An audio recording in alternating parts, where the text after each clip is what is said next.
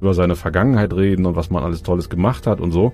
Aber eigentlich ist das ja nichts wert und man will ja nicht enden wie so ein, so ein Musiker, der irgendwann mal so ein One-Hit-Wonder vor zehn Jahren hatte und damit immer noch mit dieser alten Leier durch die Gegend tingelt, sondern man will ja irgendwas machen, was irgendwie auch heute noch einen Sinn und Zweck hat und nicht immer nur so von früher leben, weil ich glaube, sonst gibt's auch irgendwann nichts mehr, wovon man leben kann, weil die Geschichte auferzählt.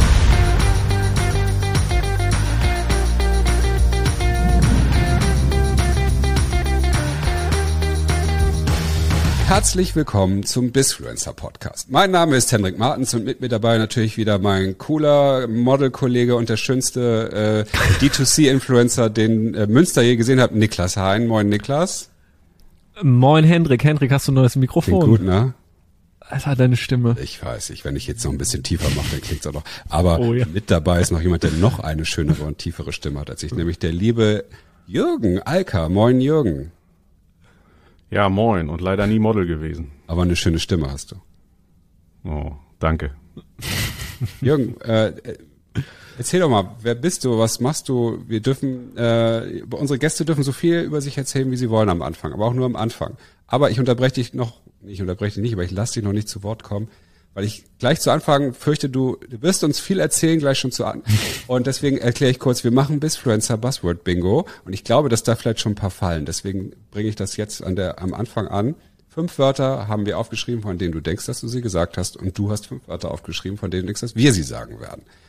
Und ähm, wer als erstes diese fünf Wörter des, der, dem, der anderen Partei abgerogen hat, darf ein Social Media Posting im Kanal deiner Wahl oder unserer Wahl äh, posten mit einer Werbebotschaft oder irgendwas Lustigen, einer lustigen Meme, solange es alles im gesetzlichen äh, Rahmen bleibt natürlich. Ja, soweit verstanden? Soweit verstanden und ich werde sowieso gewinnen. Okay, dann erzähl doch mal. Let's go. Wer bist du, was machst du?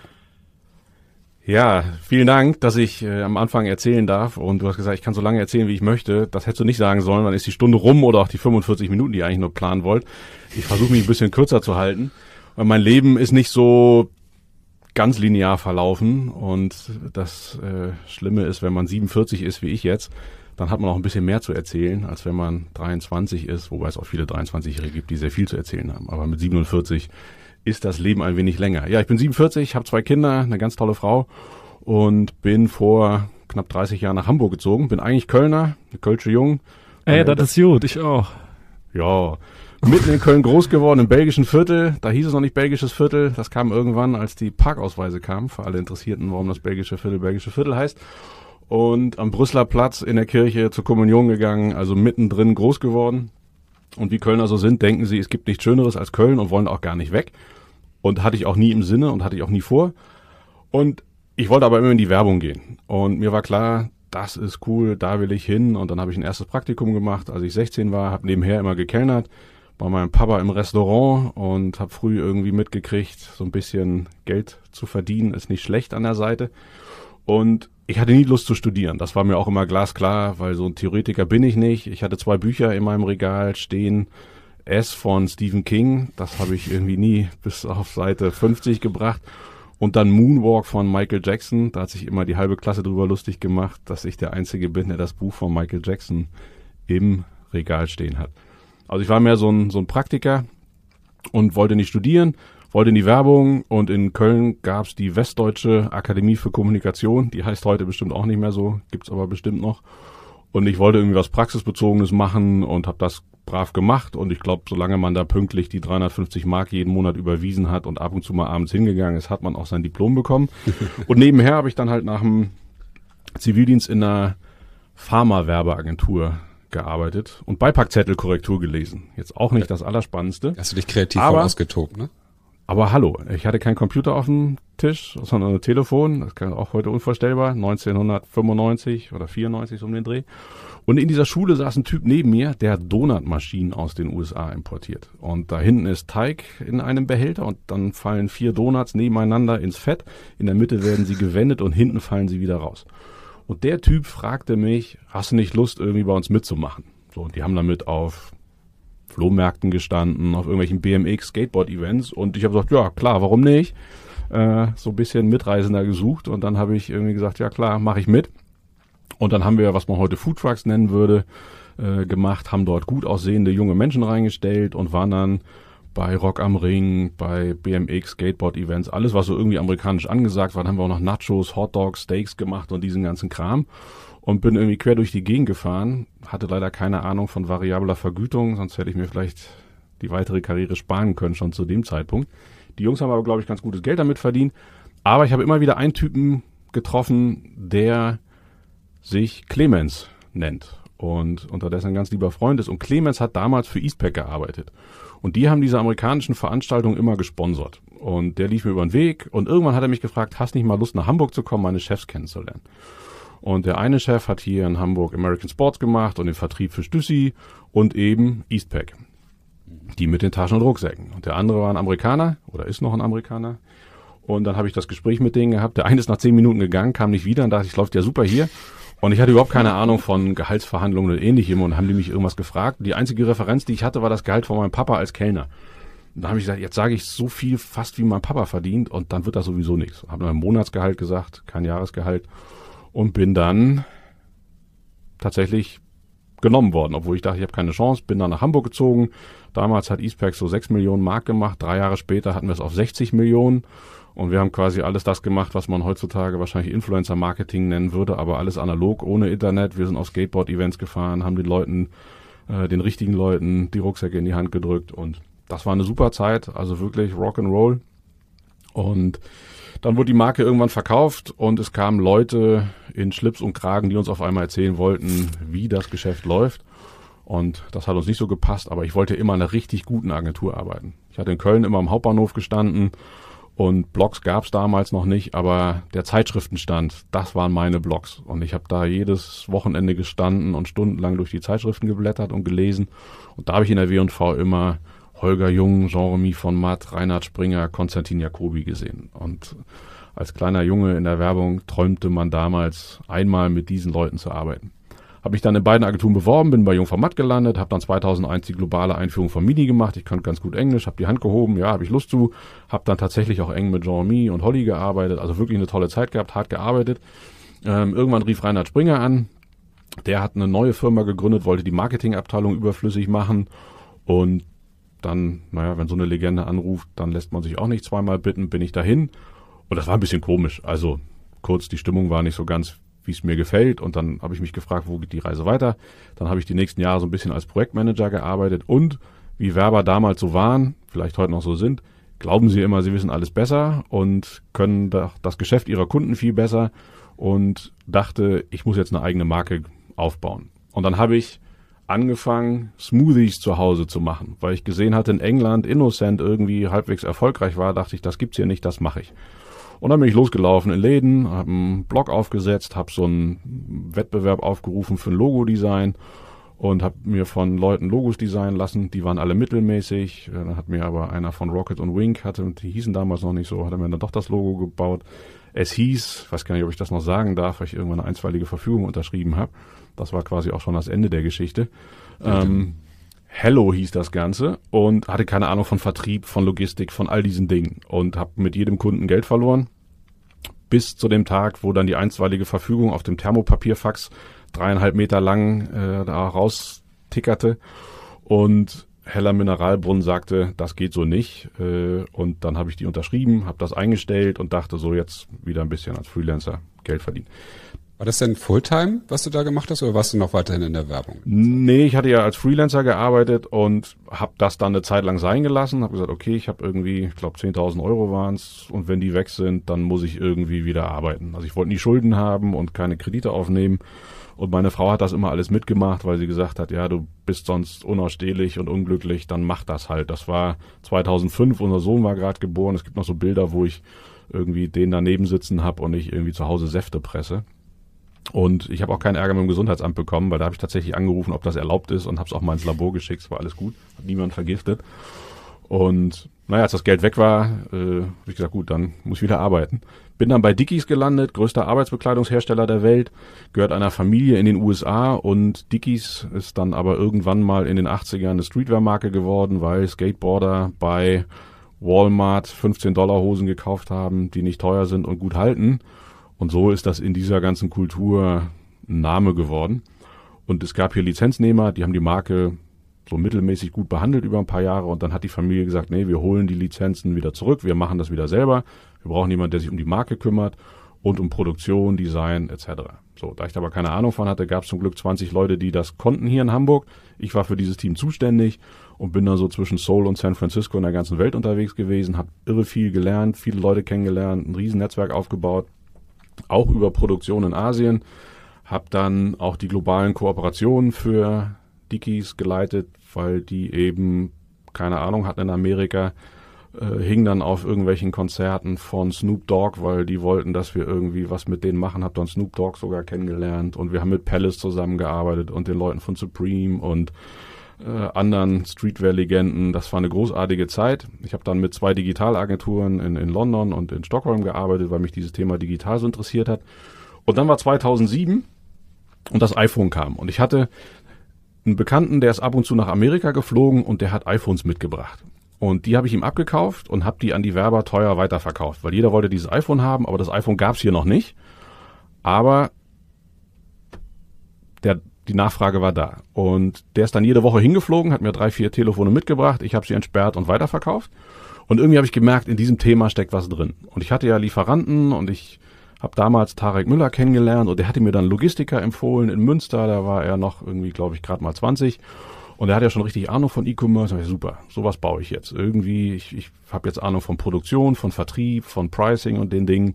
Und dann habe ich iPhone-Hüllen und Laptop-Sleeves äh, importiert unter meinem Nachnamen, habe das eh weggelassen und die .com gekauft und hatte dann einen Magento-Shop und habe Content dafür produziert und habe dann irgendwie, heute würde man D2C sagen, in Teilen gemacht, hat aber auch ein paar Läden. Habe ich auch kein Geld mit verloren, habe ich auch ein bisschen Geld mit verdient und habe aber gesehen, da ist was drin. Und ich wusste aber, irgendwann wird Dickies dieses Büro in Hamburg zumachen und alles nach England verlegen in die Hauptzentrale. Und mein größter Horror. Also ganz kurz, für mich zum Verständnis. Du hast, während du Dickies weltweit Marketingkram gemacht hast, hast du iPhones hin und her geschoben. Ja. Warum? Ach, ich fand das irgendwie lustig. Also ich wollte das selber haben und fand das irgendwie cool. Und dann haben mich andere gefragt, sag mal, hast du noch eins? Und ich gesagt, ja gut, ich frag den mal. Und dann hatte ich zwei, drei.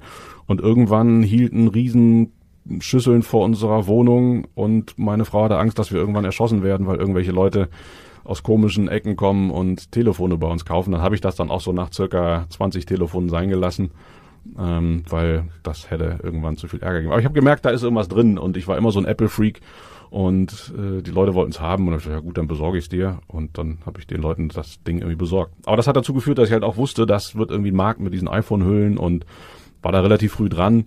Aber es ist irre komplexes Geschäft, also muss man viel Geld vorfinanzieren, wenn man in Asien produziert etc. Aber ich habe das halt neben Dickies nebenher gemacht und da hat auch keiner was dagegen. Aber ich wusste eben, diese Niederlassung wird hier in Hamburg irgendwann zumachen. Und ich hatte nicht so große Lust, wieder zurück in die, in die klassische Werbung zu gehen. Und habe dann überlegt, was mache ich. Und ein guter Freund von mir, Sven, der war zu der Zeit Printproduktion. Und der wusste natürlich auch, die Rente werde ich mit Printproduktion auch nicht erreichen. Und dann war Januar 2010 und an dem Abend sollte Apple ein neues Produkt vorstellen. Man ging davon aus, dass es irgendein Tablet wird. Und an dem Abend hat Steve Jobs das iPad vorgestellt und ich habe gesagt, Sven, wir müssen hier eine Idee entwickeln, wie wir damit Geld verdienen. Wenn wir heute anfangen, sind, haben wir mehr Ahnung als alle anderen.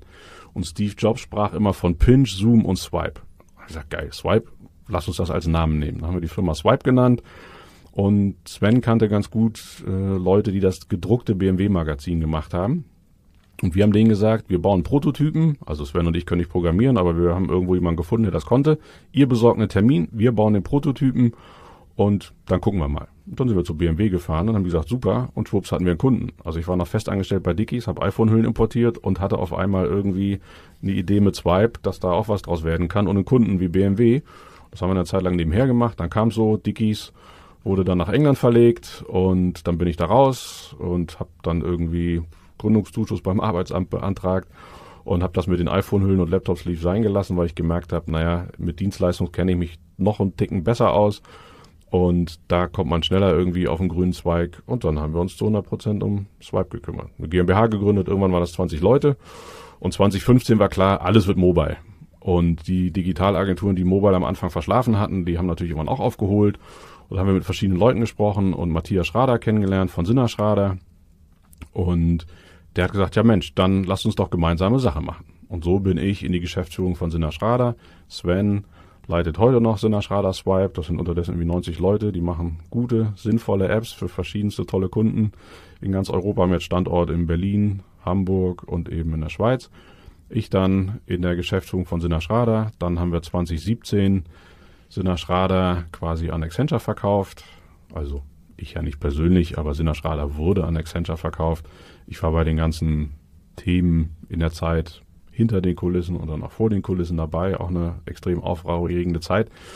Und bin bis Ende letzten Jahres in der Geschäftsführung von Sinna Schrader gewesen und parallel dann auch Geschäftsführer bei Accenture gewesen und jetzt habe ich irgendwie so Kurzversion mit 47 gedacht, okay, wo geht jetzt eigentlich die Reise nochmal für mich hin? Ich hatte den Eindruck, die Reise ist jetzt so ein bisschen zu Ende, die 2010 eigentlich begann mit, mit der Gründung von Swipe und vielleicht jetzt nochmal auf eine neue Reise zu gehen und sich von weißes Blatt Papier zu setzen. Entschuldigung, ich habe gesagt, wenn ihr mich reden lasst, dann, dann rede ich. Deswegen mache ich mal hier einen Punkt, aber das ist so ein bisschen mein Lebenslauf. Ja, da hast du auch ein bisschen was erlebt auf jeden Fall. Also warst du gut fünf Jahre bei Sinna Schrader, also oder Teil von Sinna Schrader? Ja, eigentlich Rechnet sechs. Also seit Mitte 2015, fünfeinhalb, ja, ja. sechs. Was, und da warst du aber offiziell Ich war offiziell angestellt, ja, ne? und konnten tolle Dinge machen, also wirklich.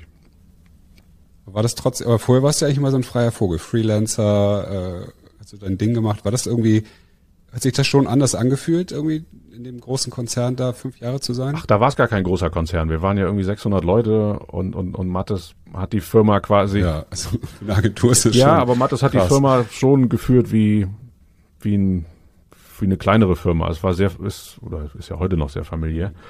Und irgendwie fand ich eher spannend, also ich, ich finde es gut, sich selber überflüssig zu machen.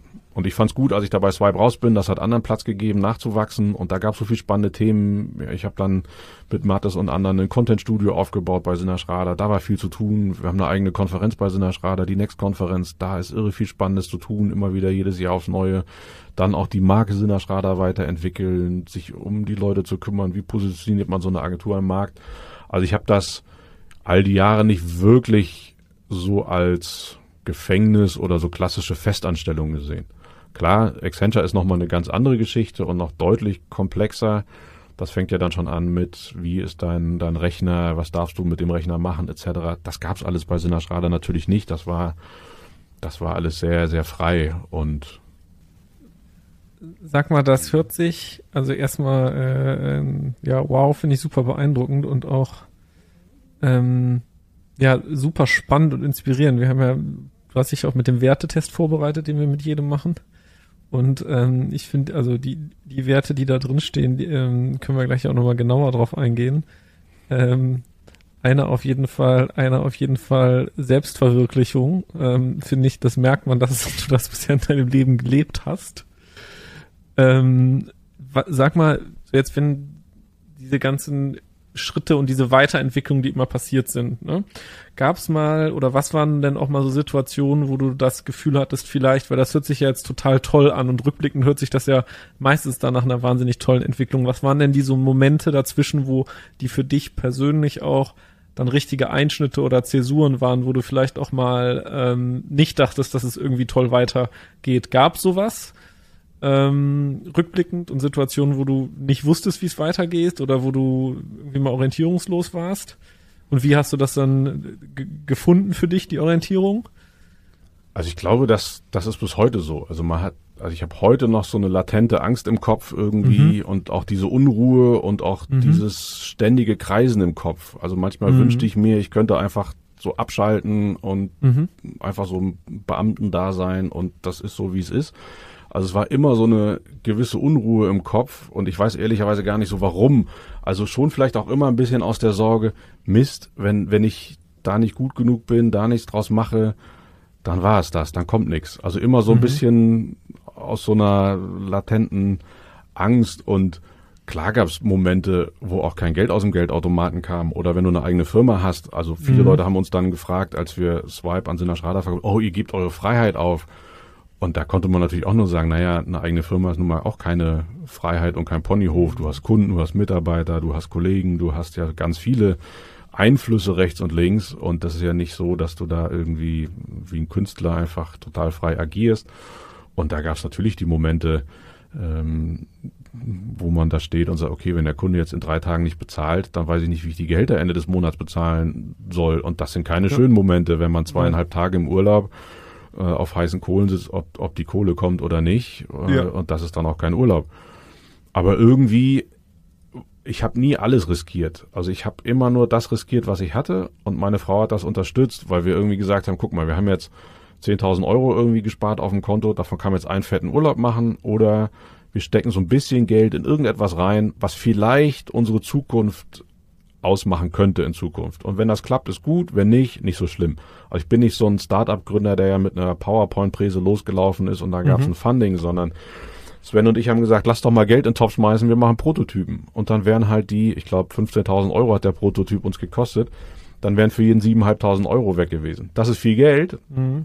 aber es ist nicht so viel Geld, dass mir das das Genick gebrochen hätte. Und ich hatte ja irgendwie einen Job und ich fand es immer gut, während man Geld verdient, Geld in was anderes zu investieren, aus dem sich vielleicht was entwickeln könnte. So auf ganz kleiner Sparflamme nebenher sich schlau machen, damit beschäftigen. Deswegen gab es nie so total schlimme Momente. Aber klar, wenn du eine einstweilige Verfügung bekommst und das Ding ist ewig lang und am Freitag, ich werde es nie vergessen, die kam Freitagabend, du kannst dann auch niemand mehr anrufen, kein Anwalt mehr das ist, das ist ein beschissenes Wochenende. Wochenende. Und nicht nur das Wochenende ist scheiße. Und dann hängst du da und, und siehst irgendwie Mist. Äh, das war eine ganz, ganz schlechte Idee. Und klar, im Nachhinein denkt man sich immer, ach, warum macht man sich eigentlich so viel Gedanken und Sorgen? Aber ich glaube, diese Gedanken und Sorgen muss man sich machen, damit man irgendwie auch so das Beste aus sich rausholt und mhm. die Dinge auch zehnmal durchdenkt. Weil wenn man gar keine Sorgen mehr hätte oder Angst, dann ist das, glaube ich, ja, mhm. schwierig. Aber du hast ja irgendwie aber ein sehr buntes Berufsportfolio. Ja, wenn man jetzt, was, wenn ich das jetzt so zuhöre, du hast äh, von äh, Donuts über Smoothies zu Dickies zu Eastpack zu Jung von Matt, äh, Sinner Schrader, Accenture. was hast du, was fehlt eigentlich noch, außer all die Kasse irgendwie?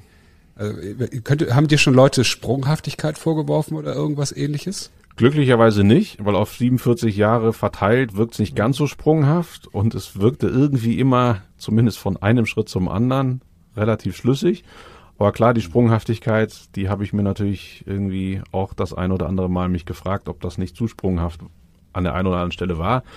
Vielleicht als ich in den 20ern war, hätte ich vielleicht bei der einen oder anderen Geschichte auch mal ein Jahr oder zwei noch länger aushalten können sollen. Aber ging ja auch irgendwie so weiter. Hm, Im rückblickend ist ja lustig, sieht man ja dann doch irgendwie einen roten Faden. Also ich hatte immer mit kreativen Köpfen zu tun. Ich, es ging immer so ein bisschen drum, also ich habe eigentlich davon geträumt, dass ich selber Grafikdesigner werde. Habe aber gemerkt, da bin ich nicht gut genug. Aber ich kann ganz gut organisieren. Und da, es ging immer wieder drum, Ideen auf die Straße zu bringen. Also ich habe immer es geschafft, gute, coole Leute irgendwie zusammenzupuzzeln, mit den unterschiedlichsten Charakteren klarzukommen. Egal, ob das ein Kunde in der Agentur ist und so ein super kreativer Kopf wie Oliver Voss oder Jean-Remy Format. Aber ich habe so immer deren Sprachen gesprochen und es geschafft, scheinbar so ein bisschen diese Ideen dann auch auf die Straße zu bringen. Und, und wenn ich so zurückgucke, ist das eigentlich so ein roter Faden, der sich da komplett durchzieht, auch wenn die Branchen und die Firmen selber ja total unterschiedlich sind. Und, und da merke ich so, das ist das, was mich irgendwie mobil hält. Und ja, Sprunghaftigkeit ist das, aber vielleicht auch, ich hänge an nix. Also klar hänge ich an meiner Familie, aber sonst ist mir das egal. Also ich finde das super. Was aufzubauen, weg, der nächste. Es gibt ja Leute, die, die klammern so da dran. Und ich habe halt irgendwie Spaß, gute Leute zu finden. Und wenn die das besser können als ich, super. Sollen die das weitermachen, dann ziehe ich gerne irgendwie weiter. Und da gibt's ja tausend andere Ideen noch.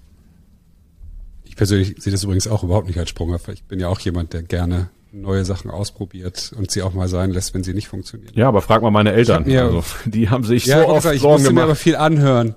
Du, du hältst nicht durch. Äh, du bist, äh, sowas musste ich mal, du beißt dich nicht durch eine Sache durch. Und ich habe immer gesagt, nee, ich merke einfach, wann ich keinen Bock drauf habe oder nicht. Und wenn ich keinen Bock auf etwas habe, dann bin ich darin auch nicht eben schnell nicht mehr so gut. Das ist ja auch etwas, ne? wenn du etwas mit voller Motivation machst und ich finde es sehr spannend, was du gerade sagtest, dass du die äh, diese Polaritäten ja aber auch miteinander verbinden kannst. Also dass durch diese verschiedenen Sachen ja ein riesen Netzwerk an Menschen, glaube ich, ja auch hast. Und äh, du sagtest ja, du verbindest ja auch interessante Leute miteinander. Was war denn so, so spannende, wirklich abgefahrene Verbindung, die du mal hergestellt hast? Ach, das ja schwer zu sagen, aber vielleicht fällt mir was ein wenn ich so grob erzähle, warum ich das überhaupt mache. Also mein Vater hat ja in einem Restaurant gearbeitet und kannte jeden. Also er hat sich natürlich mit jedem Gast gut gehalten und wir hatten immer nach der Süßwarenmesse Schokolade für ein Jahr zu Hause oder wir hatten irgendwie nach der Spielwarenmesse neue Eisenbahnteile und der hat es irgendwie verstanden, mit jedem zu reden, zu plaudern und sich irgendwie so zu verteilen. Als Kind fand ich das natürlich total peinlich, habe aber danach gemerkt, ah, ist ja gar nicht so, so dumm, irgendwie mit verschiedensten Leuten zu sprechen, gar nicht um Süßigkeiten oder Eisenbahnen zu bekommen, aber einfach, damit man, wenn man mal was braucht, auch weiß, wen man fragen kann und nicht immer nur auf Leute zugeht, erst wenn man was braucht, sondern dass man erst was gibt und dann kommt irgendwann was zurück. Und das finde ich eigentlich toll am Netzwerken an sich, weil man einfach auf Leute zugehen kann und ich habe dann relativ früh das Mittagessen als mein Networking-Format entdeckt, weil Mittagessen geht jeder. Also habe ich dann immer irgendwie Leute gefragt, ob sie nicht Lust hätten, mit mir eine Runde Mittagessen zu gehen. Und wahrscheinlich ist ihnen dann oft auch keine Ausrede eingefallen, haben sie ja gesagt. Weil so viele Leute fragen dann andere auch nicht. Und das dann schon irgendwie cool, wenn man dann feststellt, ach was, der trifft sich jetzt mit einem und mit dem kann man reden. Und guck mal, der hat sogar was aus dem Gespräch mitgenommen und dem konnte ich sagen, ach, red doch mal mit dem, der hilft dir vielleicht. Und ich weiß nicht, jetzt, jetzt an konkrete Dinge, das sind so ganz kleine Sachen. Also, ne, also selbst wenn ich irgendwie jemanden äh, hier jetzt für euren Podcast euch empfohlen habe, weil das eine tolle junge Frau ist, die eine super Idee hat und die aber eigentlich ein bisschen mehr Audience braucht. Das finde ich ja genauso spannend, wie wenn ich, weiß ich nicht, durch mein Netzwerk es schaffe, dass, dass der MyTaxi-Gründer auf einer internen Sinna-Schrader-Konferenz gesprochen hat. Also das, wenn beide Seiten was davon haben und sich freuen, äh, dann, dann habe ich auch was davon. Und ich habe gemerkt, es kommt immer mehr zurück, als man eigentlich da reingibt. Aber immer von unerwarteter Seite, das muss man sagen. es ist völlig unplanbar. Ähm, da kommen wir zu einem Punkt, was ich total spannend finde. Das ist ja was, wenn man das jetzt im Kontext deiner Lebenserfahrung und deiner auch Karriere anguckt, etwas, wo du jetzt sehr genau reflektierst, was dir für Charaktereigenschaften und Stärken in welchem Kontext geholfen haben. Und wenn man sich jetzt, was ich total spannend finde, wo ich oft auch selber Phasen hatte, wo ich mir unsicher war oder dann nach Orientierung gesucht hast, ist, als ich das für mich dann bestimmte Dinge auch rausgefunden habe, wie ich das im Kontext in der Zusammenarbeit mit anderen auch formulieren kann und auch da für mich in, in Teams meinen Platz finde, den richtigen. Wie sind deine Erfahrungen da? Weil du hast dann ja auch in größeren Organisationen gearbeitet ähm, wo ihr euch Ressorts aufgeteilt habt, wo ihr wahrscheinlich irgendwie äh, Geschäftsbereiche aufgeteilt habt, Teams auf. Wie bist du damit umgegangen oder wie hast du da deinen Platz immer gefunden? Ähm, hast, was waren da so die Erfahrungen, die du da gemacht hast? Also ich habe immer recht schnell gemerkt, dass es viele Leute gibt, die viel schlauer sind als ich. Mhm. Und ist vielleicht auch so ein Komplex, weil ich habe nie studiert, also das nagt mhm. bis heute an mir, obwohl das totaler Quatsch ist. Aber dass man so denkt, manchmal hat man mit Leuten zu tun, irgendwie, oh, die haben das und da, also hat man dann noch so, ein, so eine Autorität von denen. Und vielleicht habe ich mich dann auch manchmal zu sehr da untergeordnet mhm. und habe denen das Feld überlassen. Äh, und ich habe mich dann oft so mehr um diese zwischenmenschlichen Themen gekümmert, weil dafür braucht man weniger Studium, braucht man mehr Einfühlungsvermögen. Mhm. Und, und komischerweise kommen dann immer Menschen zu mir, haben Fragen, Gedanken, scheinen mir dann irgendwie zu vertrauen und dann habe ich eher immer so den Platz gefunden, rückblickend, dann denen so den Rücken frei zu halten, dass die ihr Ding machen können. Und ich da fachlich gar nicht so tief eingestiegen bin, weil ich das dann ganz oft anmaßend gefunden hätte. Mhm. Und gerade, egal ob bei der Klamottenproduktion oder in der mhm. Digitalagentur, das sind ja irre komplexe Themen. Das haben Menschen studiert und haben irgendwie viel Zeit damit verbracht und haben viel Erfahrung aufgebaut. Wer bin ich denn, nur weil mhm. ich jetzt irgendwie eine Hierarchiestufe höher stehe? äh, zu meinen, dass ich das besser weiß. Und es ist dann eher immer so in diese Ecke gefallen, vielleicht so ein bisschen mehr die, die Menschen zu orchestrieren oder dahin mhm. zu setzen, wo sie vielleicht am besten wirken können, wo ich da natürlich keine Ausbildung zu habe, aber irgendwie scheinbar vielleicht so ein bisschen so ein Gespür über die, die Jahre gefunden habe und den Leuten aber auch den Rücken stärken, also denen zu sagen, ey, mach das und ja, wenn es schief geht, dann müssen wir irgendwie gucken, was passiert, aber äh, und die dann nicht irgendwie vor versammelter Mannschaft runtermachen, nur weil mal jemand mhm. Fehler gemacht hat. Du hattest ja immer so ein, so klingt's aus deiner Geschichte gerade, die ich so äh, gehört habe, immer ja ein gutes Feeling für Dinge, die vielleicht mal so, so wie man heute ja schon sagt, so trenden könnten. Ne? Also, oder du warst immer bei den, bei dem heißen Scheiß ja immer direkt dabei. Was denkst du denn so, wo geht jetzt für dich die Reise weiterhin? Was ist so, welchen heißen Scheiß guckst du dir denn jetzt an, wo du jetzt ja quasi frei bist und überlegst, was du machen willst? Ja, genau. Auf der einen Seite ist man frei, weil ich jetzt irgendwie da, da raus bin, aber ich wusste, ich muss jetzt irgendeine Idee, irgendein Geschäftsmodell für mich selber finden. Hab dann gesagt, äh, in, im, mitten im Lockdown Anfang Januar, ich kann meiner Familie nicht den ganzen Tag auf, auf die Nerven gehen, indem ich zu Hause sitze und die noch im Homeschooling sitzen und bin dann äh, am 6. Januar ins WeWork gegangen, habe mich da hingesetzt. Morgens um, um 9 Uhr bin ich da durch die Tür spaziert, glaube ich, als erster am ersten richtigen Arbeitstag im neuen Jahr. Und ich so, okay, jetzt muss ich irgendwie eine Idee für mich finden, weil ja, auf der einen Seite ist man ja total frei, das Blatt Papier ist weiß, man trägt so seine ganze Vergangenheit mit sich rum, aber man ist ja auch bei Tag Null. Also man kann jetzt natürlich 20 Minuten oder auch zwei Stunden über seine Vergangenheit reden und was man alles Tolles gemacht hat und so. Aber eigentlich ist das ja nichts wert und man will ja nicht enden wie so ein, so ein Musiker, der irgendwann mal so ein One-Hit-Wonder vor zehn Jahren hatte und damit immer noch mit dieser alten mhm. Leier durch die Gegend tingelt, sondern man will ja irgendwas machen, was irgendwie auch heute noch einen Sinn und Zweck hat und nicht immer nur so von früher leben, weil ich glaube, sonst gibt's auch irgendwann nichts mehr, wovon man leben kann, weil die Geschichte auferzählt ist. Also habe ich irgendwie angefangen, mich mit unheimlich vielen Leuten zu treffen, weil ich gedacht habe, naja, äh, was kann ich jetzt machen? Aufschreiben kann ich viel, aber ich kenne ja viele Leute und ich hatte eine Liste mir gemacht von Menschen, die schon länger mal wieder in Ruhe sprechen wollte. Und das waren viele, die mir in den 20 Jahren irgendwie in Erinnerung geblieben sind. Und die Liste habe ich einfach abgearbeitet, habe den geschrieben und ich habe festgestellt, in Corona-Zeiten hängen ja alle in diesen schrecklichen Calls und ganz viele waren glücklich, als ich gesagt habe, lass doch eine Runde spazieren gehen. Also ich kenne in Hamburg jeden Kaffeeladen, äh, wann die im Januar, Februar, März bei minus 10 Grad offen hatten, um Coffee to go zu liefern. Und das Schöne war, das waren richtig tiefe Gespräche, weil die Leute haben nicht aufs Handy geguckt, die mussten nicht ins mhm. nächste Meeting oder sie haben gleich das nächste Meeting abgesagt, weil sie gesagt haben, ach ey, Zoom-Calls habe ich sowieso den ganzen Tag, lass mal ruhig noch eine Stunde länger spazieren gehen. Und das war total super. Und dadurch lernt man unheimlich viel. Man, man lernt verschiedene Persönlichkeiten kennen, verschiedene Geschäftsmodelle. Man kriegt irgendwie Antennen dafür, wie junge Menschen ticken, wie junge Menschen heute Firmen aufbauen. Man sieht aber auch, wie leider manche Menschen um die 50 oder darüber eigentlich total langweilig werden, weil sie sich für nichts Neues mehr interessieren. Und da habe ich irgendwie gedacht, nee, das darf mir nicht passieren. Und ich will weiter neugierig sein und was passiert da und dann sitze ich da mit meinem Sohn zum Thema NFTs und NBA Top Shots und gib ihm irgendwie 100 Euro und sag, lass mal ein paar Moments kaufen. Wie geht denn das? Was ist das eigentlich? Und da ist die Bandbreite einfach riesig und fast zu groß manchmal, weil es so viele tolle, spannende Dinge gibt. Und dank euch habe ich ja mal tatsächlich diesen Wertetest gemacht und da kam ja irgendwie auch Unabhängigkeit und Kreativität raus, mhm. ähm, wo man feststellt, okay, wie kann ich denn vielleicht jetzt auch so mehrere Dinge machen, die spannend sind ohne dass ich nur mich auf eine Sache fokussieren muss. Weil ich aber auch glaube, wirtschaftlich ist das sinnvoll, weil wenn du nur eine Sache machst, also wenn ich mir jetzt den nächsten festen Job suche, da sitze ich die nächsten fünf Jahre und dann stellt irgendjemand fest, naja, hier, alter Mann, über 50 brauchen wir nicht, danke, Wiedersehen, da ist man ja wieder bei Null. Dann habe ich gesagt, okay, dann jetzt lieber selber das Schicksal wählen und gucken, welche verschiedenen Bereiche gibt es denn, die mich interessieren, womit kann man Geld verdienen, womit kann man kein Geld verdienen, was macht einen aber glücklich um so dann auf vier, fünf Standbeinen zu stehen, um auch so in Würde zu altern, weil man will ja auch noch mit 70, 75 irgendwas machen, auf das man Bock hat und nicht nur darauf hoffen, dass irgendwann die Rente kommt und dann geht man so ein wie eine Primel.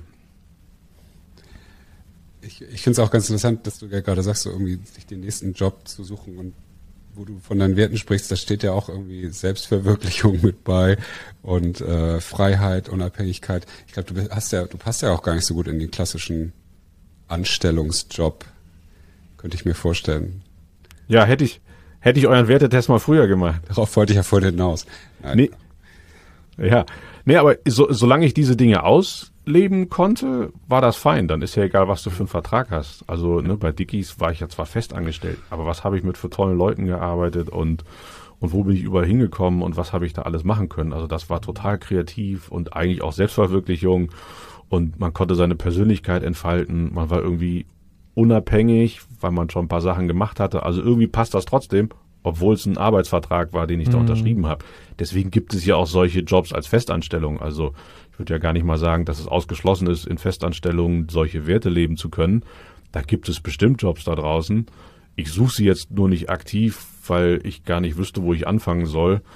Äh, und ich habe keine Lust, einen Lebenslauf zu schreiben, weil ich das noch nie gemacht habe. Ich weiß gar nicht, wie das, das wäre eigentlich ja ganz schön, wenn du, wenn man vorher wüsste, ob die Werte eben miteinander matchen, ne? Die, dann die Firma oder den Job, den du eingehst, deine Freiheit auch wirklich ermöglicht. Beim, beim Einstellungsgespräch haben wir, ja klar, haben sie alle Freiheiten, die sie wollen. Und nachher sieht das dann ja doch meistens irgendwie wieder ganz anders aus. Gerade auch im Werbebereich, kennst du ja auch aus den Agenturen, die dann immer sagen. Ja, aber da hat man ja unterdessen gutes Gespür. Also da ist man natürlich weiter als vor 25 Jahren. Da hat man das ja wirklich alles geglaubt, was man erzählt bekommen hat und wollte es auch glauben. Und heute ist man ja, vielleicht auch ein bisschen abgefuckter, äh, weil man irgendwie alles dreimal wendet und einem auch diese neu, also diese, diese naive Neugierde fehlt, weil man eben schon so viele Filter drüber legt, weil man denkt, ach ja, warte, das kann ja gar nicht sein, weil das und nee und das kann ja nicht erfolgreich sein und da weiß ich ja jetzt schon am Ende. Das hatte man früher nicht und deswegen war man viel unbedarfter bei vielen Dingen, was eigentlich auch gut ist, ist nicht mhm. gut, schon alles so hundertmal zu filtern. Ähm, Nimm dich aber total so wahr zurzeit, wir tauschen uns ja auch mehr aus, äh, dass du sehr aktiv aber an diesen Filtern arbeitest, also oder äh, sie sich für dich selbst sichtbarer machst und sie auch abbaust. Also das, das finde ich schon super spannend, weil ich meine, gestern haben wir uns, glaube ich, ja hier im Hammer Brooklyn getroffen, äh, sind wir aneinander vorbeigegangen. Die vorgestern war es und dann laufen da halt diese zwei 19-jährigen Jungspunde mit dir mit, voll ehrfürchtig, die ihr geiles Modelabel da gebaut haben und du musst ja auch mit, wenn du mit so jungen Leuten arbeitest, dann ja, sind ja so die erwachsenen Filter eher stört. Ja, total. Also klar freuen die sich auch irgendwie ein bisschen Erfahrung zu kriegen und so weiter. Aber das mache ich aus Eigennutz, weil ich ja natürlich auch total viel von denen lerne. Und ich weiß, krass, also so wie das heute geht, so macht man das. Und das wissen die viel besser als ich. Und wenn ich das so ein bisschen kombinieren kann äh, und ich ihnen dabei helfen kann, das aufs nächste Level zu heben oder sich vielleicht die eine oder andere, äh, das eine oder andere blaue Auge zu ersparen, dann ist das ja vielleicht auch für die nicht schlecht. Aber ich sehe da halt einfach Menschen, die, die total engagiert an Dinge glauben, die die irgendwie voranbringen. Und ich würde mich auch niemals hinstellen und sagen, ja, das kann ja gar nicht funktionieren, weil so, ich habe damals mal gedacht, irgendwie, als das Internet kam, ach, wer wird denn jemals eine Reise im Internet buchen? So ein Quatsch, die Bilder sind ja viel zu klein. Seitdem halte ich mich mit Vorhersagen für die Zukunft zurück äh, und schon, schon erst recht, was die äh, Einschätzung von Geschäftsmodellen angeht. Und finde das für mich aber total erfrischend zu sehen, wie so Leute ticken und vielleicht dabei irgendwie ein bisschen zu helfen, dass es eine Nummer schneller geht. Was, was machst du anders, dass 19-Jährige oder wie, ich weiß nicht, also junge Leute, Gen Z-Leute und so weiter Lust haben, sich mit dir auch geschäftlich äh, auseinanderzusetzen, weil du bist ja eigentlich auch äh, mitten hier Boomer-Generation oder Gen X, also eigentlich sehr weit weg und eigentlich eher so ein Feindbild für die jungen Leute. Wahrscheinlich würden die mit einem Genre Me, äh, ja gut, der kann es auch noch, aber es gibt ja so viele coole, tolle Werbertypen, die denen sonst was erzählen könnten, wie sie ihre Marke bilden. Aber wie, wie, was, was hast du anderes, dass sich junge Leute gerne mit dir umgeben? Also ich glaube, ich nehme die ernst. Also ich, ich halte das nicht für Quatsch, was die machen. Und ich sage nicht, das wird nie was oder das ist irgendwie Humbug. Und ich kann aber zumindest die Chancen da drin sehen in dem, was die machen. Ich kann natürlich nicht jede Kleinigkeit über TikTok wissen und auch nicht jede Kleinigkeit über Performance Marketing etc. Aber ich glaube, ich kann mich so mit denen unterhalten, dass sie merken, da ist jemand, der nimmt sie ernst und ich setze mich ja da nicht hin und sage, so, ich kenne drei Leute, die investieren in eure Firma, dann machen wir die groß und los geht's. Sondern solche Dinge hören die ja schon, aber dann merken sie irgendwie, okay, das sind ja total unangenehme Typen. Und ich will erstmal nichts von den Leuten. So, ich sag denen, was ich denke, was ich glaube und wenn sie das hören wollen, dann hören sie sich das an und wenn nicht, hören sie sich das nicht an. Und irgendwie gibt's dann ein paar dabei, die sagen, Mensch, klasse, irgendwie, dann nehmen wir was draus mit und das ist irgendwie ganz inspirierend und Wahnsinn, äh, das ist ein guter Input. Und ich glaube, es gibt auch genauso viele, die sagen, okay, was will ich denn mit dem? Also das wäre ja auch vermessen ich, zu ich denken. Ich weiß es gar nicht. Niklas, du kennst ja jetzt Jürgen gerade mal, warte, ich kann genau gucken, 55 Minuten und 53 Sekunden. Ja. Und du, du bist ja auch eher so ein jüngerer Typ und äh, würdest du mit, ich meine, Alter, du spürst doch wahrscheinlich aber auch, dass bei Jürgen irgendwas ist, wo man sagt, das ist ja eigentlich, der, der fühlt sich nicht an wie, wie 47, also so wie mein Alter. ja, gleich alt. Ähm, was ist das? Was ist das? Was ist da anders? Ähm, ich glaube, das ist auch das. Jetzt ist das so ein bisschen so, dass äh, ich das ja. Ich muss mir kurz schrauben.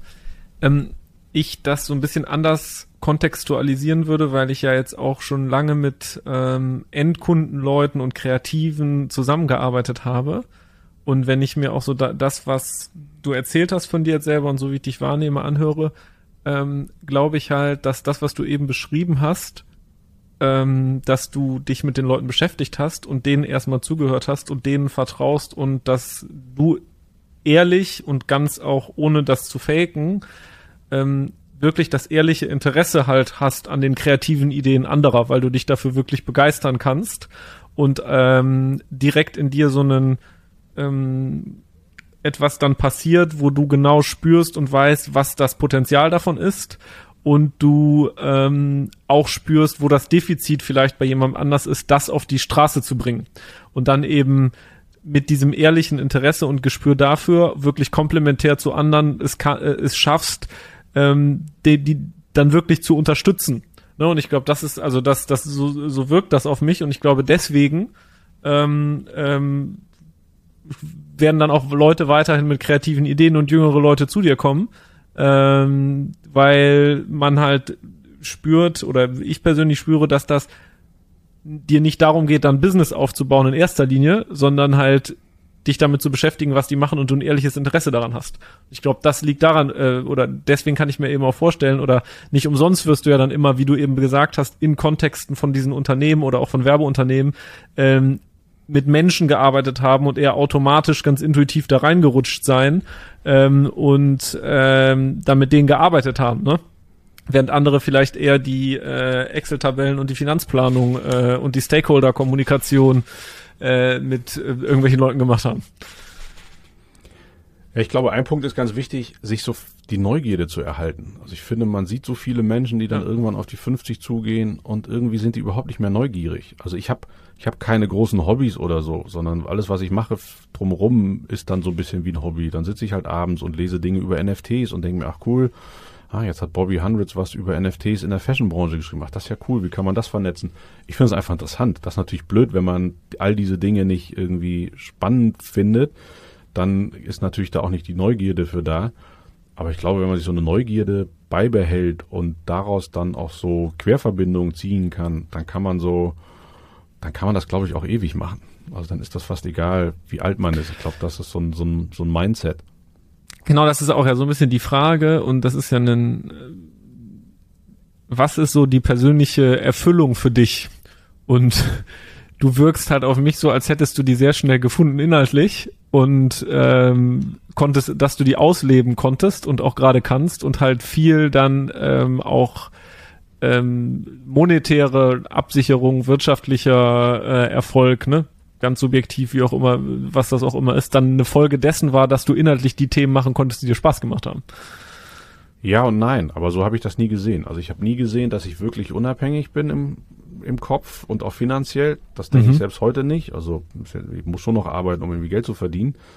Ähm, aber es ist auch immer dieses Kreisen im Kopf, okay, ich war nicht gut genug und das muss noch mehr und ich muss mhm. irgendwie, also nicht mehr im Sinne von Geld, aber ich muss mich da noch mehr anstrengen und, und wenn das nicht klappt, dann bin ich arbeitslos und dann meldet sich nie wieder jemand mhm. und dann wird das nichts. Also es ist schon so eine Mischung aus, ja, ne, Kölscher Einstellung, hätten noch immer Jod gegangen, mhm. aber aus so einem kontinuierlichen Rotieren im Kopf, was ich auch heute nicht wegkriege. Also ich mhm. mache das nicht nur, weil ich mich selbst verwirklichen will, sondern weil ich irgendwie das Gefühl habe, okay, wenn ich das jetzt nicht weitermache, dann werde ich auf der Straße landen.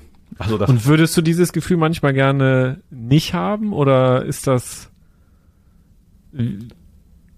auch ja und nein. Also manchmal denke ich wirklich, wäre auch schön, wenn jetzt einfach mal Ruhe im Kopf ist mhm. und man sich einfach mal ein Jahr irgendwie keine Gedanken macht und das einfach so weitergeht und man einfach wirklich im Moment lebt. Mhm. Weil das fällt mir schon schwer, weil ich dann oft ja, denke, ja. okay, ich mache jetzt das und das. Aber ja, warte mal, wenn das jetzt zu Ende ist, was mache ich denn dann eigentlich? Und wie geht denn das weiter? Und oh ja, dann bin ich ja jetzt auch 47 und ja, wer will einen dann noch? Oh Gott, ich habe ja gelesen, mhm. irgendwie die ganzen Leute werden mit 50 jetzt überall auf die Straße gesetzt und dann will die keiner mehr. Ähm, das habe ich auch noch und da mhm. wäre ich auch mal dankbar, wenn das einfach abgeschaltet wäre im Kopf. Führt aber dazu, dass man sich irgendwie doch wieder immer mit Sachen beschäftigt, die cool sind und Spaß machen und deswegen finde ich es dann doch wieder gut, dass der Kopf so unruhig ist. Also ist immer so ein, ja, ein Hamsterrad im Kopf äh, mhm. anderer Natur. ich glaube, das sind ja natürlich zum einen so vielleicht ein, zwei Glaubenssätze, die du da aus deinem Elternhaus mitbekommen hast oder so, dass das irgendwie nicht genug sein kann oder man nicht gut genug sein kann für irgendetwas. Das ist jetzt immer so einfach nur so dahingesagt. Und äh, auf der anderen Seite ist das ja das, was Niklas sagte, das bringt dich ja dadurch aber auch total cool voran. Also es war ein bisschen, wahrscheinlich ein bisschen getrieben auf eine eine Seite, aber irgendwie ja auch total der Motor für deine Neugierde wahrscheinlich auch. Ja, und ich habe jetzt einen guten Filter gefunden und, und habe auch mit vielen Leuten so über dieses Thema Why und, und was sind die fünf großen, was jetzt nicht mehr, mhm. wie das heißt, gibt es auch dieses Buch dazu. Buckets so, Big Five, Big Five und so geguckt und gesprochen und ich bin ja eher ein schlichter Mensch und habe irgendwie festgestellt, eigentlich will ich nur noch mit netten Menschen arbeiten. Und den Filter, den lege ich jetzt mal als erstes drüber. Und davon gibt es erstaunlich viele. Also die irgendwie neugierig, offen sind, coole Sachen machen wollen und und das gibt mir jetzt so eine Ruhe und und die Ruhe ist auch größer geworden über die letzten sechs Monate. Also am 6. Januar war das jetzt auch nicht nur schön, da zu sitzen und so gar keinen Schimmer zu haben, was man jetzt als nächstes macht, weil ich hatte keine Idee, ich gründe jetzt die nächste Agentur XY für Podcast-Marketing oder so. Aber ich will jetzt auch nicht irgendwie Haus und Hof riskieren für irgendeine abgefahrene Startup-Idee und die Familie wieder irgendwie ins Nichts stürzen. Mhm. Und ja, aber was mache ich denn? Und am Ende bleibt ja mein Kopf und ein wunderschönes neues MacBook M1 und mehr habe ich ja eigentlich jetzt nicht. Und ich habe mich dann angefangen, auch mit diesem Thema Consulting zu beschäftigen was ich eigentlich einen schrecklichen Begriff finde, weil es heißt immer Consultants, das sind ja, ne, die kommen ja kurz vor den Werbern oder hinter den Werbern in der äh, Anerkennungsliste noch wahrscheinlich hinter den Versicherungsvertretern. Das sind so die Leute, die irgendwie unhandliche PowerPoint-Präsentationen bauen, die viel Geld kosten, die wenig Impact liefern, etc. Das sind ja so die Klischees von Consultants. Und ich habe dann eine Definition gefunden in irgendeinem Buch und die fand ich super. Und da hat so ein bisschen Klick gemacht. Also Consultant ist jemand, der durch sein Wissen und seine Erfahrung die Zukunft seiner Klienten gestaltet. Und das habe ich für mich so interpretiert. Ich hätte Lust, mit Unternehmerinnen und Unternehmern zu arbeiten, also Menschen, die was entscheiden können. Das ist wichtig. Also nicht irgendwo mit jemandem, der nichts entscheiden kann. Das kann auch ja jemand Angestelltes sein. Das muss ja nicht nur irgendwie der, der Mensch sein, der die eigene Firma hat, aber der wirklich was entscheiden kann, der was verändern möchte und mit dem gemeinsam zu überlegen, wie kann die Zukunft aussehen und daraus was aufzubauen. Und in, als ich das gefunden hatte und das mal aufgeschrieben habe, da habe ich gedacht, okay, das könnte was sein, da kann was für mich drin liegen. Und das muss nicht dieses klassische langweilige Consulting sein, wo man irgendwie 200 PowerPoints baut, die irre komplex sind, die keiner versteht. Und habe dann mal angefangen, auch so Sachen aufzuschreiben für mich. Und habe gedacht, ja, eigentlich bin ich ein Consultant, der wahrscheinlich niemals eine PowerPoint-Präse bauen wird, sondern der irgendwie mit, mit allem, was er hat, gemeinsam überlegen kann, wie bauen wir denn so ein bisschen die Zukunft. Und lustigerweise fallen die Dinge jetzt so ein bisschen in die Richtung, dass ich merke, ja, das, da gibt's Leute, die das interessiert und die da Spaß dran hätten, so den Weg da mit einzugehen. Ja, das äh, habe ich mir parallel aufgeschrieben, so will ich es auch machen. Das äh, klingt sehr gut. Sag mal, äh, neben, neben dem ganzen Business-Kram, was, was treibst du denn eigentlich noch so? Äh, nix. Also ich habe irgendwann Pod alles irgendwie Business, ne? Ja, ne, es macht Spaß. Also ich habe da jetzt nicht so die, also ich, ich habe nicht ewig viel Freunde.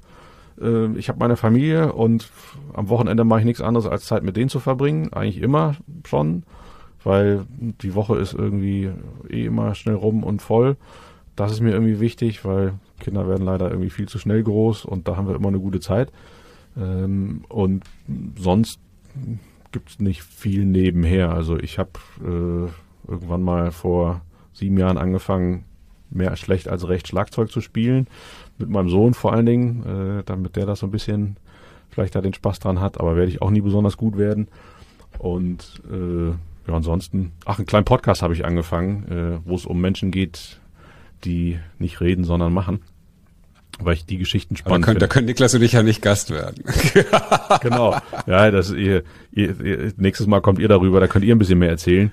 Äh, weil hier rede ich ja jetzt eigentlich viel zu viel. Äh, ja, aber du sagst, wo du sagst Schlagzeug. Also ich habe dich ja mal als jemanden wahrgenommen, der so schon so ein gewisses Musikfable hat. Also auch so an die Menschen, die die für diesen ganzen für diese ganze Kultur stehen und so, oder? Ja, aber ich bin ja nur so ein Wannabe-Typ. Also ich bin ja nicht wie Niklas, der dann tatsächlich sich zwei Plattenspieler irgendwie von Technics damals ins Kinderzimmer gestellt hat und wirklich auflegen gelernt hat.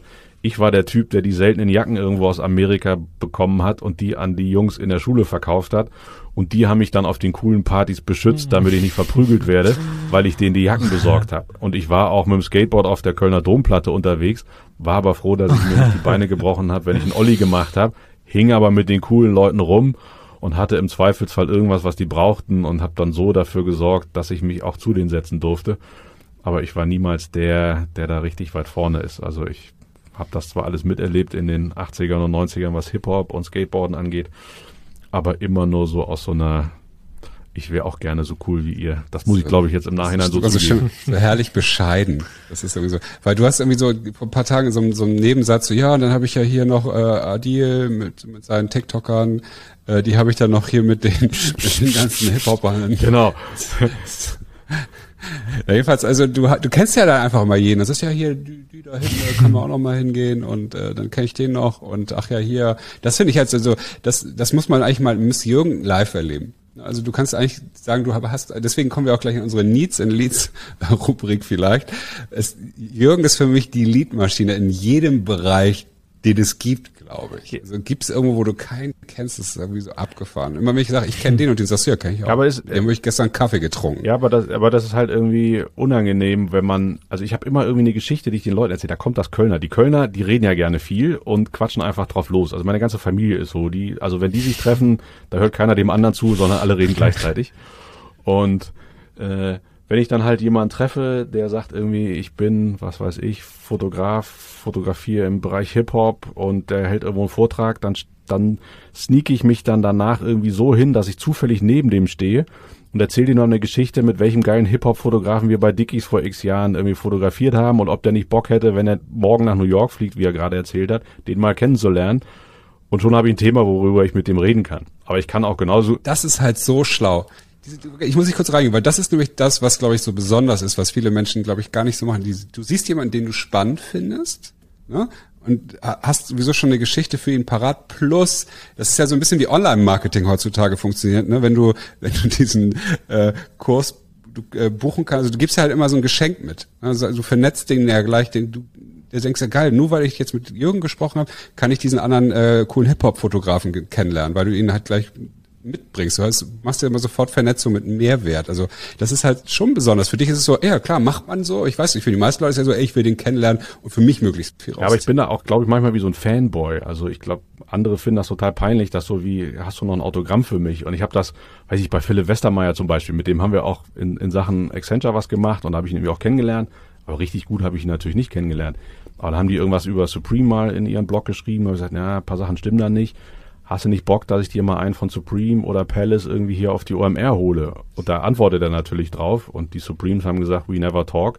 Aber mein Kumpel von Palace ist tatsächlich dann zu einer OMR gekommen und Philipp war dann irgendwie äh, ein halbes Jahr später äh, bei Marshall am Fußballplatz, weil der sich jetzt an einem Viertligisten in London beteiligt hat und dann haben die zusammen Fußball geguckt und das macht es natürlich jetzt leichter, vielleicht auch mal mit Philipp eine WhatsApp zu schreiben und auch eine Antwort zu kriegen weil man sich so ein bisschen da reingeschoben hat. Braucht der was von mir? Überhaupt nicht. Der kennt ja selber irgendwie jeden.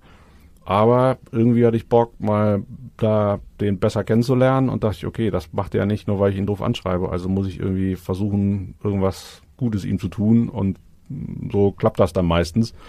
Äh, aber manchmal komme ich mir auch vor wie so ein Fanboy. Also muss ich ehrlich gestehen, wenn ich dann irgendwie so, hey, hallo und kannst du, und guck mal, ich kenne den und den. Aber irgendwie, naja, und wem bist du denn so Fanboy, wo du so eine Vernetzung gemacht hast? Ah, das ist ja unangenehm. Also klar ist es toll, dass man irgendwann Tarek Müller kennengelernt hat, als der 18, 19 war und bei Kollerebbe immer wieder war. Ähm, oder ähm, bin, bin Fanboy von den Jungs, die seit 15 Jahren irgendwie Adidas betreuen in, in London, die irgendwie vor 15 Jahren schon irgendwie die Trainingsanzüge, die Robbie Williams irgendwie exklusiv auf der Bühne getragen hat, gemacht hat. Oder ganz beeindruckender Persönlichkeit, Michael Koppelman, der zum Original Stüssi Tribe aus den 80ern gehört, der zu dieser ganzen Supreme Posse gehört, der niemals irgendwo groß auftritt, redet, der mit einer irren Ruhe da seine ganzen Dinge macht und sagt, was für tolle Menschen irgendwie. Und, und da immer noch mal so einen Kontakt zu denen zu haben. Oder auch tatsächlich Marshall, einer der Gründer von Palace, was der für Geschichten zu erzählen hat. Und so, da kommen wir schon ein bisschen vor wie so ein Fanboy. Also, weil brauchen ja nichts von mir. Äh, ich kann ja eher von denen profitieren. Das sehe ich halt anders. Aber ja, aber das ist, ist toll, sich mit denen auszutauschen und so, aber, aber das Gute an denen ist, die wollen auch gar nichts von einem. Also die sind einfach so und die sind gar nicht so Hustler und die immer irgendwie quid pro quo und tue ich dir einen Gefallen, kriege ich was zurück, sondern das sind einfach nette Menschen und da passt der Filter wieder und mit, deswegen hat man mit denen dann heute noch zu tun. Weil ich, dich gerade als Leadmaschine beschrieben habe, was hast du für Leads äh, für unsere Hörer und für, für uns äh, Bisfluencer, was wir uns mal, äh, wen wir uns mal angucken sollten, mit wem wir uns mal vernetzen sollten, was man mal lesen sollte, also Dinge, die dich inspirieren oder äh, auch die Leute, die dieses Thema Bisfluencing, Business Influencing, Personal Branding spannend finden. Da ist halt, deswegen stelle ich ja so viele Fragen. Ist das Netzwerken ist halt so wichtig. Ja, also ich habe ja auch alle möglichen Sachen abonniert und ich glaube, man liest tendenziell zu viel und man lässt sich zu viel von guten Büchern, Ratschlägen. Meine Liste der Bücher, die ich eigentlich lesen wollen würde, wird immer länger ähm, weil ich die selber entdecke oder mir andere Leute empfehlen. Und das schaffe ich alles im ganzen Leben nicht mehr, die alle zu lesen. Und vielleicht sich ein bisschen davon frei zu machen, noch schlaueres Buch zu lesen, noch besseren Blogartikel, irgendwas, sondern einfach zu sagen, so, und das ist die Qual und das ist viel, viel anstrengender. Das merke ich auch an mir, weil einfach noch schnell einen Podcast hören, zwei Stunden, das ist ja irgendwie ganz cool. Aber sich hinzusetzen mit einem weißen Blatt Papier und zu sagen, so, was will ich denn jetzt mal machen und sich darauf zu fokussieren und das würde ich fast mehr empfehlen, einfach mal in sich reinzuhorchen. Was sind eigentlich Menschen, die mich interessieren, deren Geschichte mich interessieren würde? Und dann zu gucken, kenne ich irgendwen, der die vielleicht kennt? Oder kann ich die einfach selber anschreiben? Was kann ich irgendwie von denen lernen und zuhören? Und, und so dieses persönliche Gespräch, das habe ich in den letzten sechs Monaten gesehen, ist ganz, ganz toll. Aber es nimmt einem auch nicht die Entscheidung ab, was man daraus macht und was man daraus selber macht. Also man muss da irgendwie eine gesunde Balance finden. Und ich könnte jetzt nicht sagen, ihr müsst unbedingt diese fünf Leute oder diesen einen Podcast hören, weil das ist ja auch für jeden total individuell.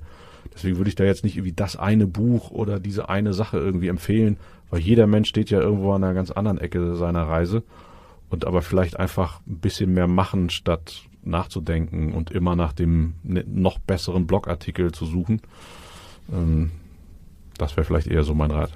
Ist ja auch eine gute Möglichkeit, je schlauer man sich macht, desto weniger kann man, muss man selber loslegen. Ne? Also du kannst dich ja erstmal noch aufschlauen, aufschlauen, inspirieren, inspirieren, inspirieren, aber genau den, das weiße Blatt Papier füllen, also wie wir ja mal, gerne mal sagen, über die rote Linie ja zu gehen, um etwas äh, zu, zu bewirken, ist nochmal ein ganz anderer Schritt. Total. Also ja, ist, glaube ich, vielleicht der sinnvollste Rat in Anführungszeichen, den ich da geben kann. Ähm, da gibt sonst zu viele spannende Dinge. Es gibt ja auch für jede Nische gibt's ja alles. Also man kann ja alles googeln und man findet ja zu allem unfassbare Themen und man kann ja so tief absteigen, da kann man ja Jahre mit verbringen, egal mit welchem Randthema, Nischenthema. Aber irgendwann ist, glaube ich, einfach so Ärmel hoch und machen. Ja, man kann digital den ganzen Tag machen, ohne was gemacht zu haben. Ja, und das merke ich auch selber. Aber, aber ich habe mich also äh, mein, mein liebstes Hobby ist, sich neue äh, Tools anzugucken, mit denen man besser arbeiten kann. Also ich weiß nicht, wie viel hundert To-Do-Listen ich schon ausprobiert habe, aber das hat die To-Dos auch nicht besser und schneller gemacht. Und egal ob Zettel oder irgendwie die einfache App, die hier irgendwie Apple standardmäßig mit ausliefert, das ändert eigentlich nichts. Aber ich habe, glaube ich, alle To-Do Systeme mir durchgelesen und dann fange ich damit an und dann lese ich irgendwie das Bullet Journal und dann schreibe ich das fünf Tage und denke ich, was für ein Quatsch. Und dann werfe ich das wieder in die Ecke und dann sage doch, das musst du machen, weil und denke ich, oh, ich kann ja meine eigene Schrift nicht mal lesen. Ähm, also, weiß ich nicht. Da kann man sich sehr, sehr, sehr lange auch mit ablenken. Das stimmt. Hast du ein Need oder mehrere Needs, die wir oder die Bisfluencer Community dir irgendwie, äh, wo wir dir helfen können. Thema Netzwerk ist ja ein großes Thema bei dir. Gibt es noch Zugänge, die du brauchst, äh, Menschen, die du gerne kennenlernen möchtest, aber ich, wenn ich es richtig verstehe, kommst du da selber ja irgendwie Ach, rein. Quatsch, überhaupt nicht. Trotz allem, also es gibt irgendwas? natürlich in ganz vielen Bereichen irgendwie spannende Menschen und das können Menschen sein, die ich kenne, aber vor allem auch Menschen, die ich gar nicht kenne und auf die man nicht kommt. Also wenn ich irgendwo noch Kontakte zu Menschen bekomme, die tolle Geschichten zu erzählen haben, übers Machen, also die irgendeine Idee hatten und die gemacht haben und nicht zwangsläufig damit auch erfolgreich gewesen sein müssen, sondern aus dem Scheitern kann man ja auch eigentlich oft viel mehr lernen. Also wenn es da Menschen gibt, die ihr mir empfehlen könnt, die ich dann in meinem Podcast interviewen kann, also wo es tatsächlich ja darum geht, ne, nicht reden, sondern machen, da würde ich mich natürlich drüber freuen. Und da gibt's ja, das Leben schreibt die tollsten Geschichten, die kann man ja oft von außen gar nicht sehen. Also da würde ich mich natürlich freuen, nochmal den einen oder anderen neuen kennenzulernen. Ja, da gibt's, da gibt's ein paar, glaube ich. Und äh, ich will die jetzt aber gar nicht reinwerfen, weil ich finde, das soll unsere Community mal machen, dass da ein bisschen was reinkommt und die, die Leute dich auch gerne ja bestimmt direkt Ja, unbedingt. Also ich beantworte alles und ich habe auch die Krankheit, also ich bin so, oh Gott, äh, ich habe noch nicht auf das geantwortet. also ich beantworte jede E-Mail am gleichen Tag und egal wie spät es wird, weil, weiß ich nicht, sonst bin ich unruhig. Ja, ich könnte noch äh, ein paar Fragen stellen. Ich denke aber, ähm, ich will jetzt in die Sonne. Heute ist so gutes Wetter. Nein, will ich gar nicht. Aber wir sind jetzt schon seit fast anderthalb Stunden hier im Gespräch. Und äh, irgendwann... Entschuldigung, im Briefing stand 45. Unsere ja. Hörer das gleich doch Wir haben auch so viele Fragen gestellt. Eine letzte Frage. Was ist deine Lieblings-Hamburger Hip-Hop-Band? Ich bin ja so mit, mit Jan Delay und Beginnern aufgewachsen und fand's großartig, als sie dann irgendwie mit Anma da nochmal sich neu erfunden haben.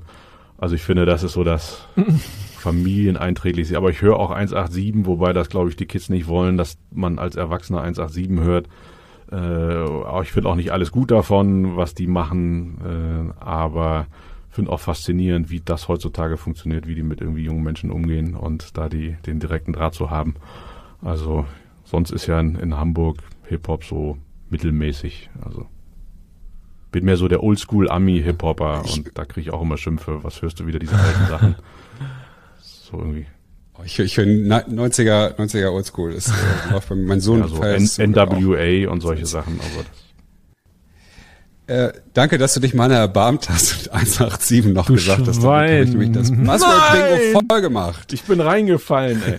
ich bin einmal übel gedisst worden, als ich ein, ein Foto von Jesus mit meinem Sohn gepostet habe, weil alle sagten, wie kann man solche frauenfeindlichen Menschen irgendwie unterstützen? Und da ist natürlich was Wahres dran. Äh, aber das ist ein ganz anderes Thema. Deswegen. Das eine macht Spaß und das andere ist korrekt. Macht, geht leider nicht immer einher, ne? Ja, das, äh, ich bin happy. Jetzt können wir auch aufhören. Ich, hab, ich das noch raus. Ich habe es nicht nachverfolgt, weil ich versucht habe, äh, irgendwie keinen Stuss zu reden die ganze Zeit. Äh, deswegen. Ich habe es so ein paar Mal. Vielleicht hast du manchmal gefragt, warum dich mal gefragt, warum stellt er jetzt gerade so komische Fragen? Ich wollte das ein oder andere Mal schon hier und dahin, aber das war gar nicht nee, so ich, einfach. Ich du hast nämlich äh, Hip Hip Hop gesagt, du hast vernetzen gesagt, du hast 187 gesagt äh, Accenture gesagt und äh, Mobile Agency. Gut, Henrik. Gut, Henrik, das war gut. Ja, well platt gemacht. Super. Ich glaube, ich habe gar keinen Begriff. Ich hatte Influencer, Werte, Remote, Unternehmer und Diversity.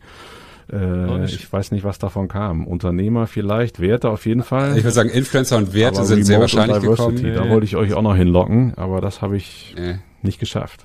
Mega, es war Jürgen, vielen Dank. Ich danke euch. Ja. Ein Podcast nach meinem Geschmack. Und Dank an alle, die bisher zu Ende gehört haben. Ja, wir also. sprechen sicherlich nochmal. Ja, die, die bis jetzt gehört haben, die kriegen ein Geschenk. Genau. Die, die, die, die haben eine Introduction umsonst, kostenlos, können sich melden bei uns auf LinkedIn und denen müssen wir irgendwo einen Kontakt vermitteln. Ja. Äh, wir schnacken ja eh bald ganz, äh, ganz bald wieder. Äh, und Niklas, wir sowieso, ich danke euch, dass ihr euch bei diesen äh, königlichen 33 Grad im Schatten die Zeit genommen habt. Einen Podcast aufzunehmen, den ich äh, sehr schön fand. Und Jürgen, danke für deine Offenheit. Und deine, äh, ich liebe es einfach dir zuzuhören. Ich könnte, könnte jetzt, kannst einfach geile Geschichten erzählen. Du hast tolle Geschichten erlebt. Davon brauchen wir hier mehr. Aber jetzt äh, habt eine tolle Zeit und äh, auch an alle Hörer, bleibt gesund und happy und bis bald. Tschüss. Tschüss. Bis bald. Tschüss.